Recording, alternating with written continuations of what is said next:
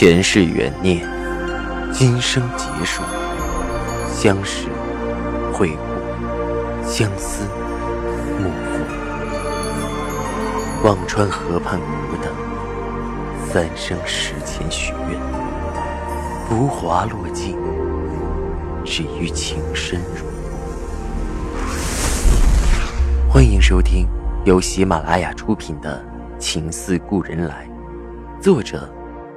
文安初心忆故人，蒋波，魅影，明月照经纶，木千林。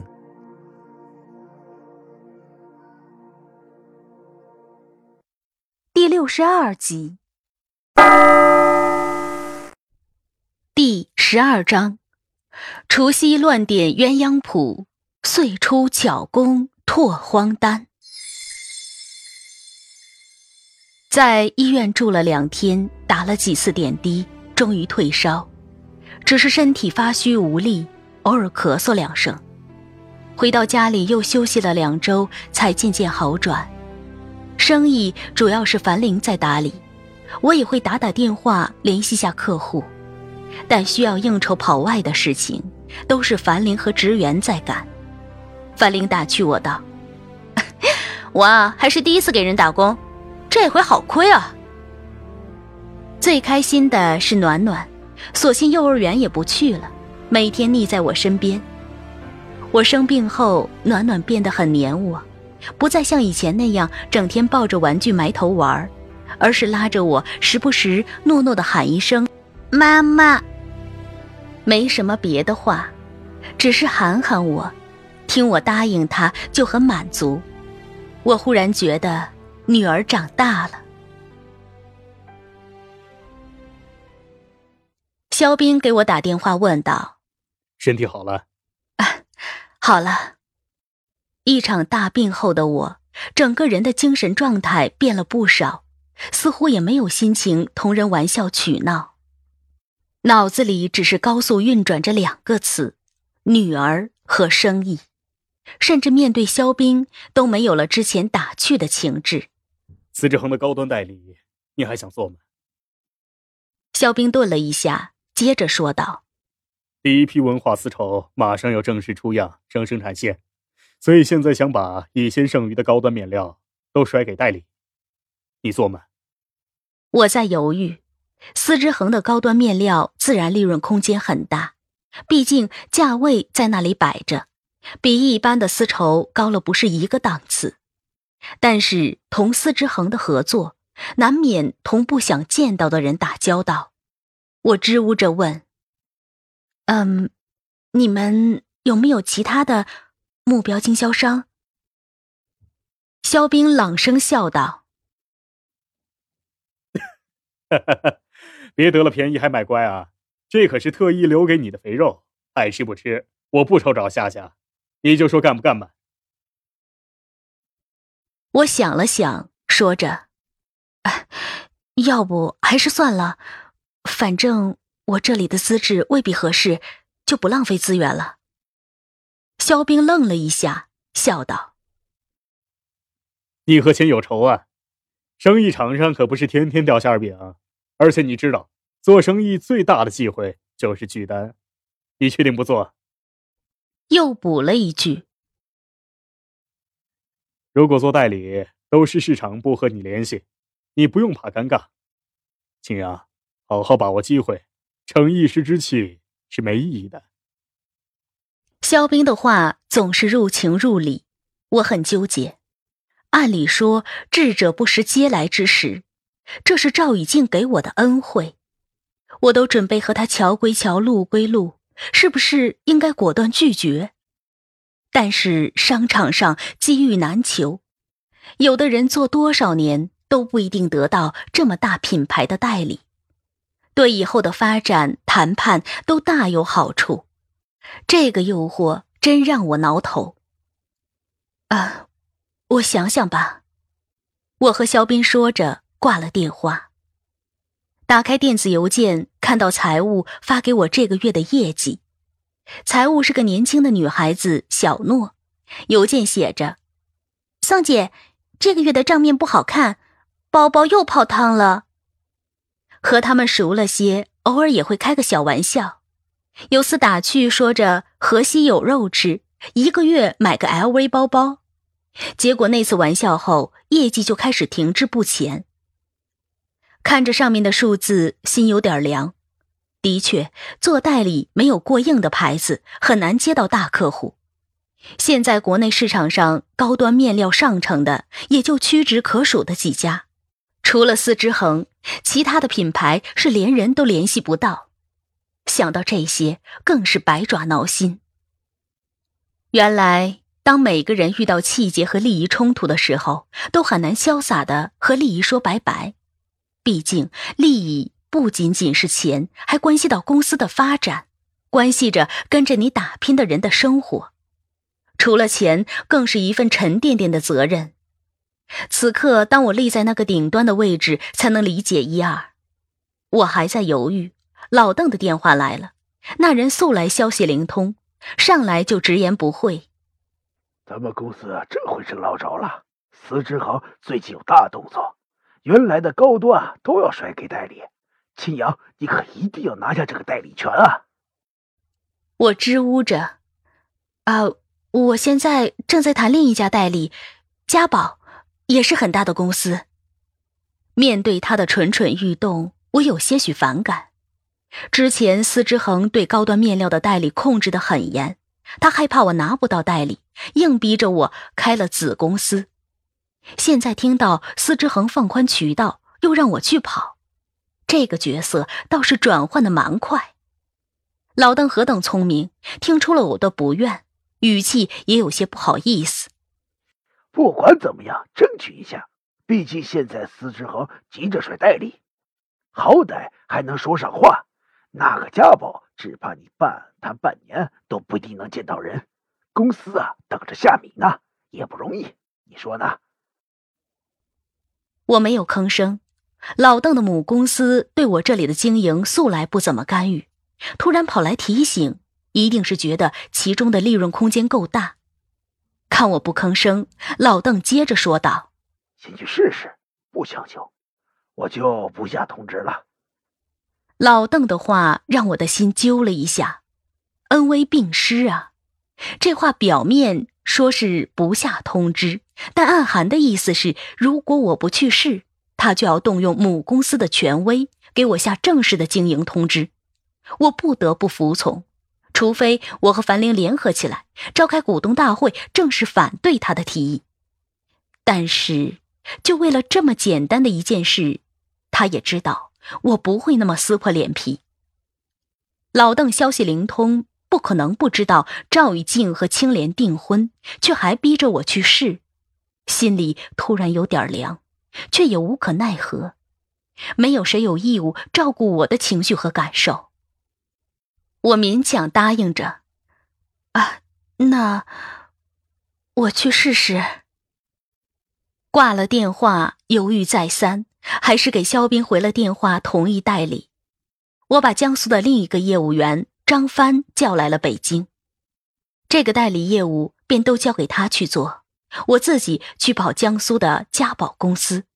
樊玲笑道：“ 你真是浪费资源，交叉作业。”我只笑答没办法。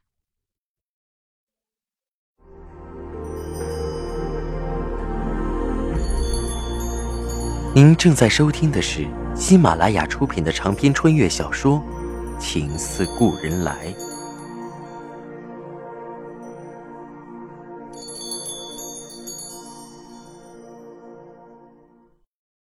在张帆的高效率工作以及在司之恒处处绿灯的照顾下。公司拿到了高端面料的代理，我有些不好意思白受人照拂，周末便请樊玲和肖冰聚聚，地点定在了我家附近。很久没见肖冰，他也瘦了一圈我有些惊讶。啊，你最近很累吗？肖冰苦笑着。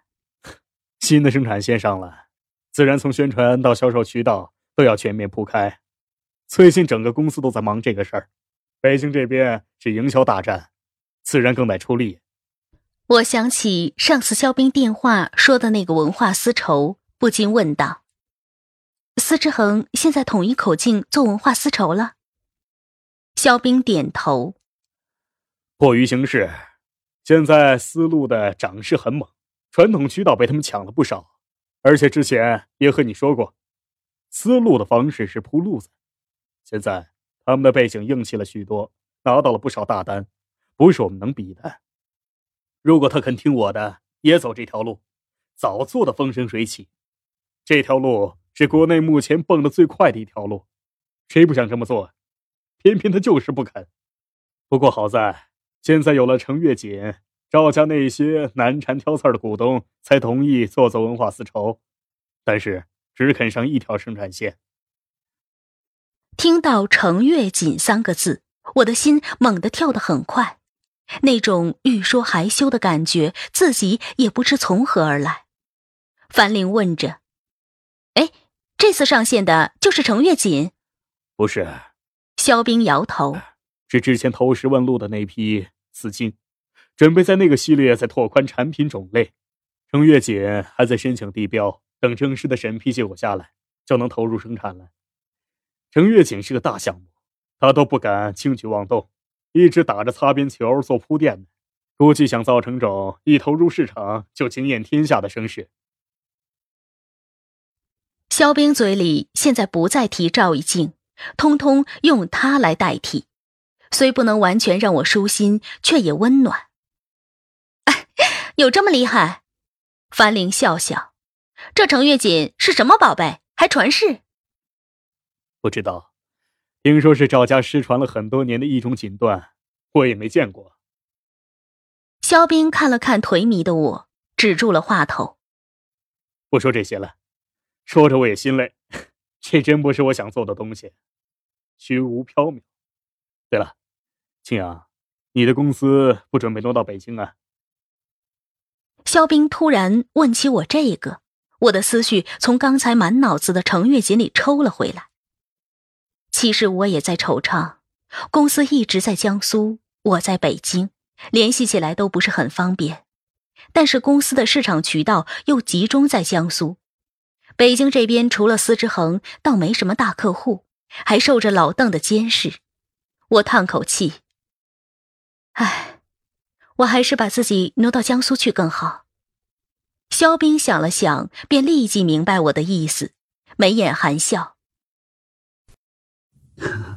有志气，我等着你啊！华丽反转，吞掉母公司那天。”我淡淡笑笑，我没那么大的雄心，但是整日被老邓指哪打哪，确实疲惫。慢慢来。樊玲拍拍我的肩膀，不要把自己给累着。我应声点头。自己能做主的时候，才发现很多事变得不由自主，甚至牵累限制更多。晚饭后回到家，脑海里还在盘旋着肖冰说的程月锦。之前急火攻心，没有细细的想这其中的缘由。今天肖冰提起程月锦是赵家失传的宝，我才忽然电光火石的想起赵以静家里那个奖杯，程月思盛，横南斜藏。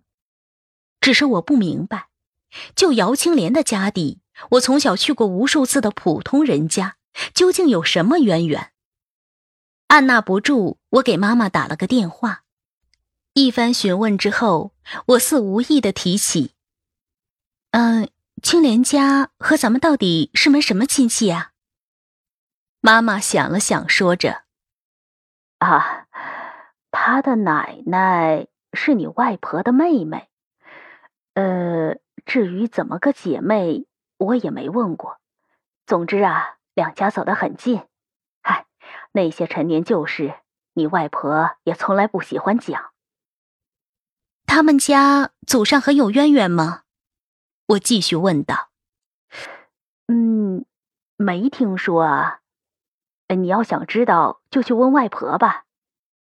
妈妈说着，外婆自己一个人住在离我家镇上不远的小村庄，两个姨妈照料的多，弟弟有时也会回去看看外婆。外婆学会用手机了吗？我问着。啊，估计会用，但是嫌充电什么的麻烦，打过去总关机。呃，你要是想找他问，还是打你大姨家里，让他去叫。妈妈转问着我：“今天怎么问起这个了？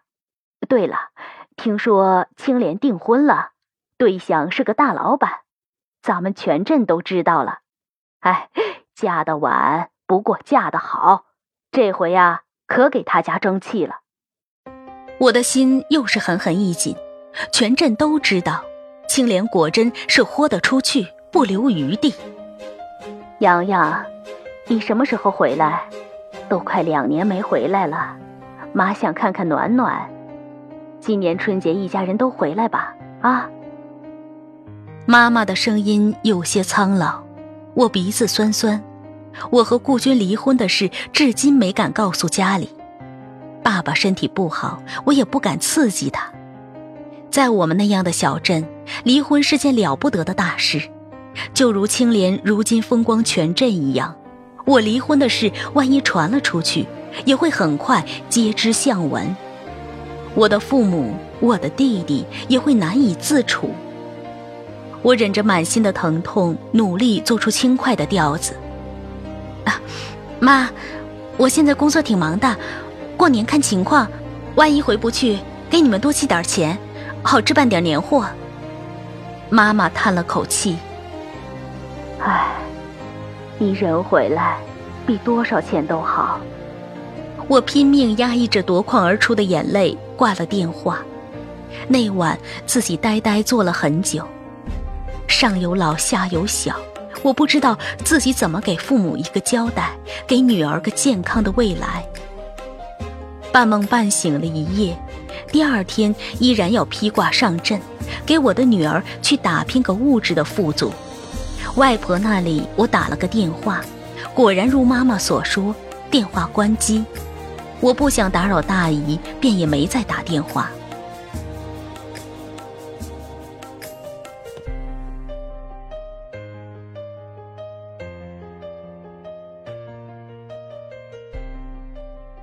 司之恒的生意交给了张帆，我着力去跟家宝。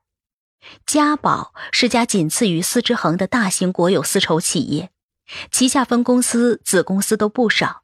做到这么大的国企，想拿其代理权难度非常高。国企本身壁垒森严，是行业里的公主，也不知道之前公司的老总是怎么搭上的线儿。做到一半，公司转让给了我们。给家宝的营销部经理郑昭打过几次办公室电话，经常不在，偶尔一次接了，对方的态度却暧昧不明，也没说不做，也没说做，只抛给我句意味深长的话：“有机会就合作一次。”有机会，机会不都是人创造的吗？想约着郑昭见面谈谈，却屡屡被拒绝，连个手机号码也搞不到。原来自己从零开始发展客户这么艰难，我想放弃，有点不舍得；继续吧，又实在疲累无效。听众朋友，您刚刚收听到的是喜马拉雅出品的长篇穿越小说《情似故人来》，作者文安初心忆故人，播讲魅影，明月照经纶。莫千林，更多精彩有声书，尽在喜马拉雅。